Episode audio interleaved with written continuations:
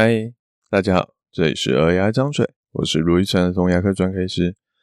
高雄最近被爆出有医师用镇静剂巴比妥哦来治疗肠绞痛，好、哦，现在看起来是一个不该去做的做法，在以前却可能是一些常规的做法。那时代在进步，我们一直听到一些可能会有些新方法，是以前从来没有听过的方法。那我们到底该怎么选择？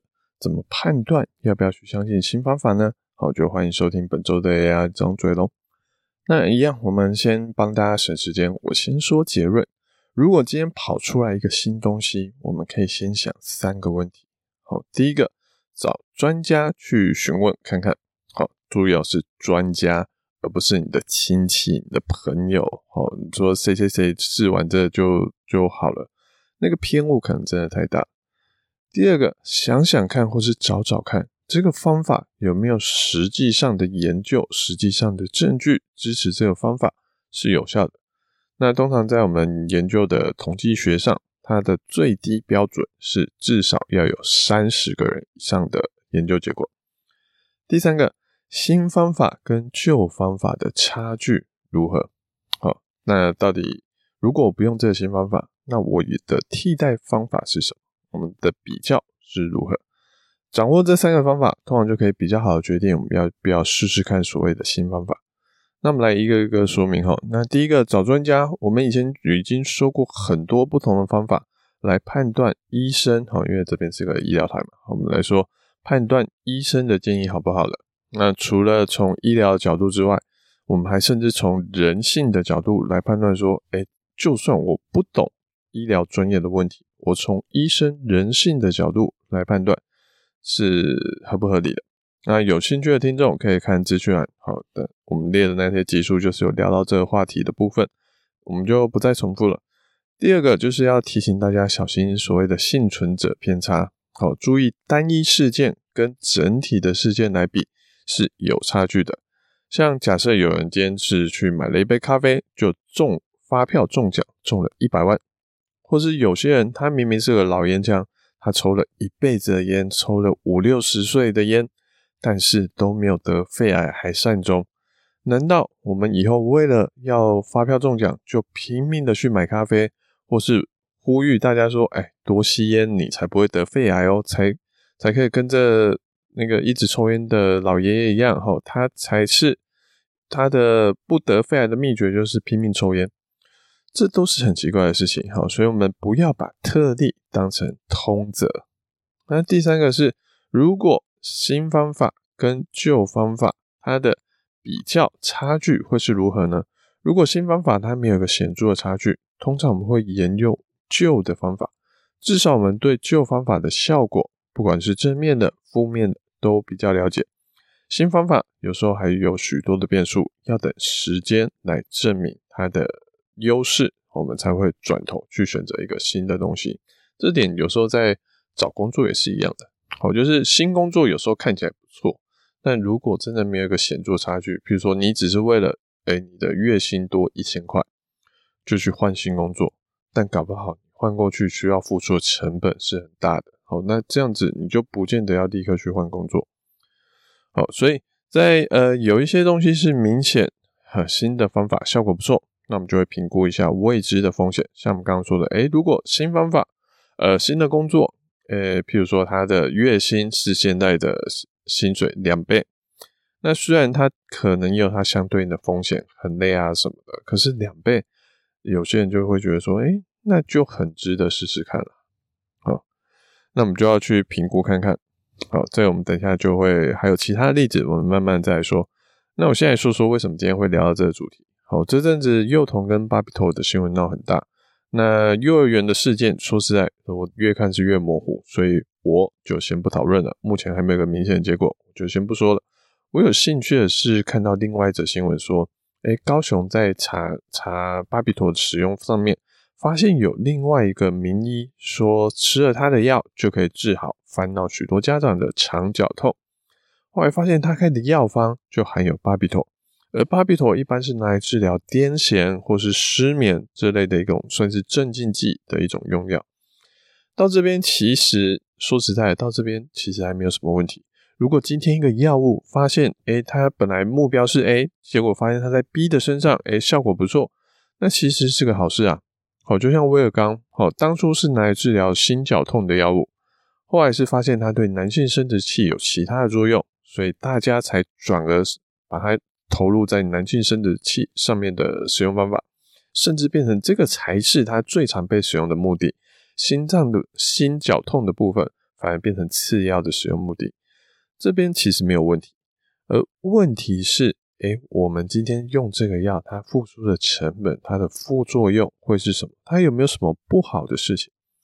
而今天巴比妥这个问题会闹这么大，是因为它在使用在小孩身上，有研究说可能会让小孩的智商会有下降的这个问题，这风险存在。所以，如果今天小孩癫痫了，一不小心可能会害他有生命危险。那使用巴比妥来保护他的生命安全，我相信虽然有可能会让小孩的智商受得到一些影响，但我相信应该有家长还算是可以接受，至少大部分的家长应该算是可以接受。可是，如果只是让小孩今天晚上不要突然大哭，不要不明原因的哭，哦，肠绞痛就是你排除肚子饿啊，他大便啊，哦。你排除这些原因都还是找不到原找不到的，他为什么在哭？有时候我们就说，哎、这应该就是肠绞痛，它甚至是一个不很不明确的一个诊断。所以这种状况下，你就为了让他今天不要哭，好，但风险是让小孩的智商会下降，这样子家长们是可以接受的吗？我相信同样的状况下，愿意接受这种情形使用巴比妥的家长可能会比。我们刚刚提到的第一种状况来少的许多。我们还有另外一个例子是 CPR，好像胸外心脏按摩，好，就是没有呼吸了，我们要赶快，或是没有心跳了，我们赶快在他心脏压几下，让让他的心跳血流可以去维持，好，增加他血液循环的状况。那这认为说，在救护车来之前，及时的 CPR 其实对这些意外心跳停止的人是非常有帮助的。但其实 CPR 要做的有效。肋骨常常都会被压断，天平的一端是死亡，或者是说有机会会死亡，可是另外一端是肋骨骨折，可是诶可以顺利活下来，或是活下来的复原状况会比较好。我相信大多数人还是会希望 CPR 看看。那呃，终于我们讲了七分多钟哈，终于我们把主题拉回我们的儿童牙科。像我们最近遇到一些病人，他的牙齿已经蛀到牙根烂掉，牙龈长脓包。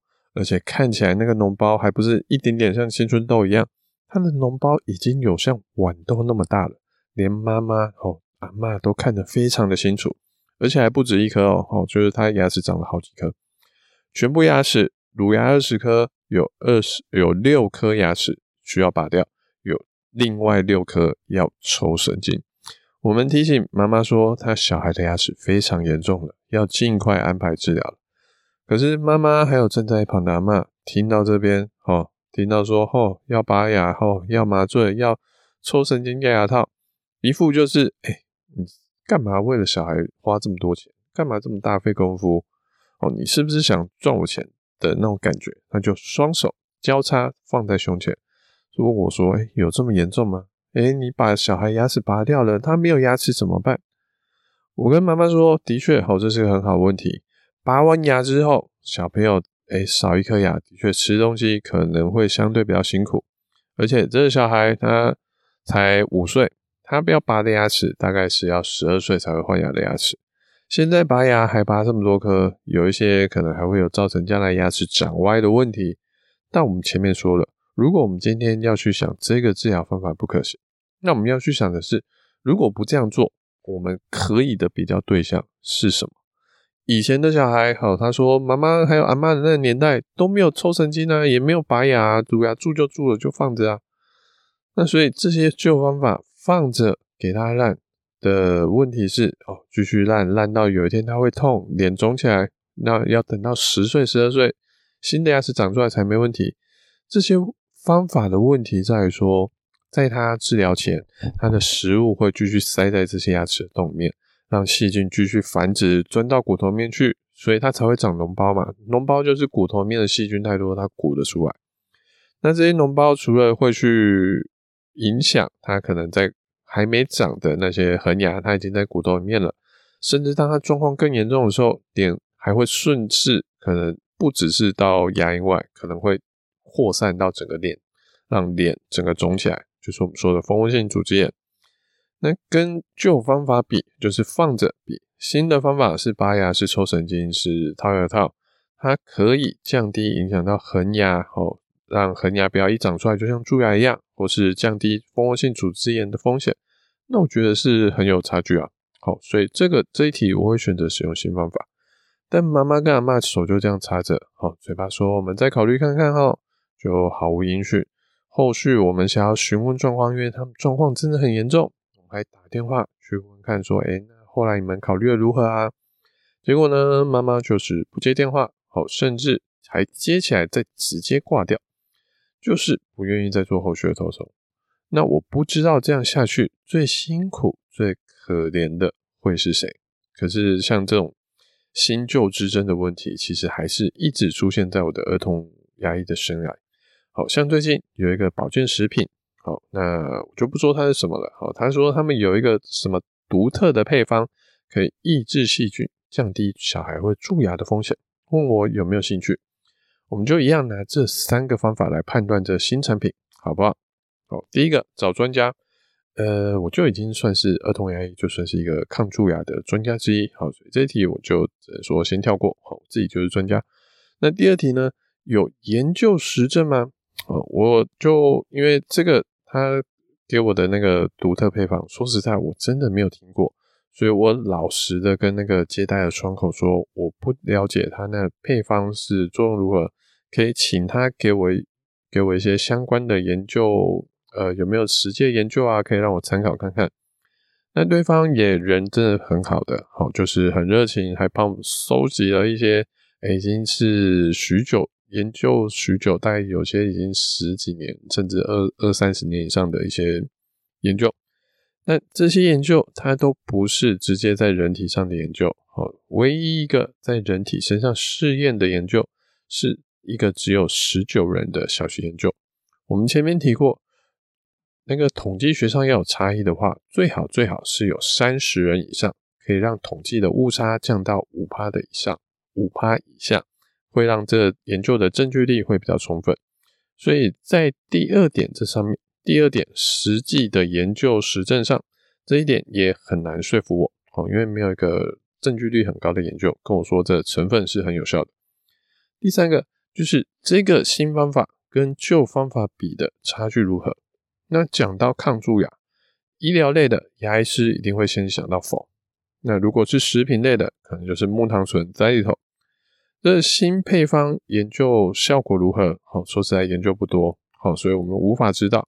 可是如果要抗蛀牙，诶，否跟在里头的对抗蛀牙的部分，已经算是非常长期的研究，而且它的时间效果，呃，在不同的情境下，其实已经有很多研究了。所以在新方法没有一个显著的优势下，我会先选择旧方法这些确定而且有效的东西。所以在这三个方法检验下，我没有看到要转向新方法的理由，我就跟他说谢谢。我我不会特别，我没有特别反对，但我也没有特别的支持你们的新产品，所以就跟他说，哎，如果之后有后续的研究，欢迎再让我知道，我们再来讨论。我没有说这新方新配方是不好的，也许它其实效果超级好，但是我们还不知道，还没有被研究出来而已。只是在研究出来之前，我会建议使用已经确定是真的有效的东西。那通常就是否，就是所有抗蛀牙能力中最好最好就是否。好，那同样的方法也可以拿来检验我常常在讨论的豪氏牙套的部分。像我最近听到一个美国牙医录的 podcast。他就有在讨论豪氏牙套，好，那医师看起来也是应该有四十岁以上吧，好，他的心路历程其实几乎就跟每个刚开始接触的医师一样。他说他一开始听到这种不挖蛀牙就可以控制蛀牙的方法，觉得这做法，哎，怎么可以？怎么可能会成功？可是实际看过研究，甚至实际真的去做之后，发现，哎，效果真的不错，哎，然后。再去跟其他的医师讨论，尤其是跟那些在医院医疗中间的前辈，有时候他们就是相对比较保守的那一派。那也会再被那些医师再反过来指责一次，说：“哎，你到底在说什么鬼话？你怎么可以这样子做？”可是后来，哦，就是发现，哎，真的有效，真的很不错。所以这个医师就多了一种治疗小孩蛀牙的方法，也改变了我们自己对治疗蛀牙的逻辑原则，可以更快、更简单的去帮助小孩控制他的蛀牙。所以，同样的，我们再照三个方法来讨论豪氏牙套。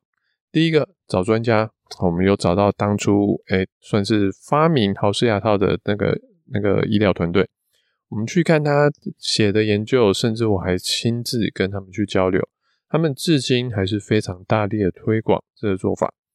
第二个，好看研究的实证，不只是当初的那个医疗团队，现在豪氏牙套已经问世大概有十七年了，有超过一百篇以上的研究在讨论这这做法的效果如何。那研究追踪人数有超过一一百人的，甚至有超过两百人的。而且有一些追踪一年、两年，甚至有追踪五年以上的案例，还有的研究是在交叉比对这一百多篇研究后，它实际上得出来的结论有没有共识？那有没有说服力？有没有彼此是诶互相抵触的？那这些都算是非常高水准、高说服力的研究，所以让我看完之后会觉得说，嗯，支持这这些研究显示，豪氏牙套是个标准而且有效的治疗方法，那最后一个就是看跟旧方法这些新方法跟旧方法的差别。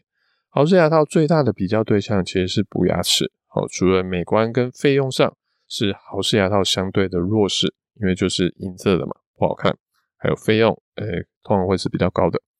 那其他不管是小孩舒服度、治疗的时间、治疗后的成功率、治疗后能维持的时间。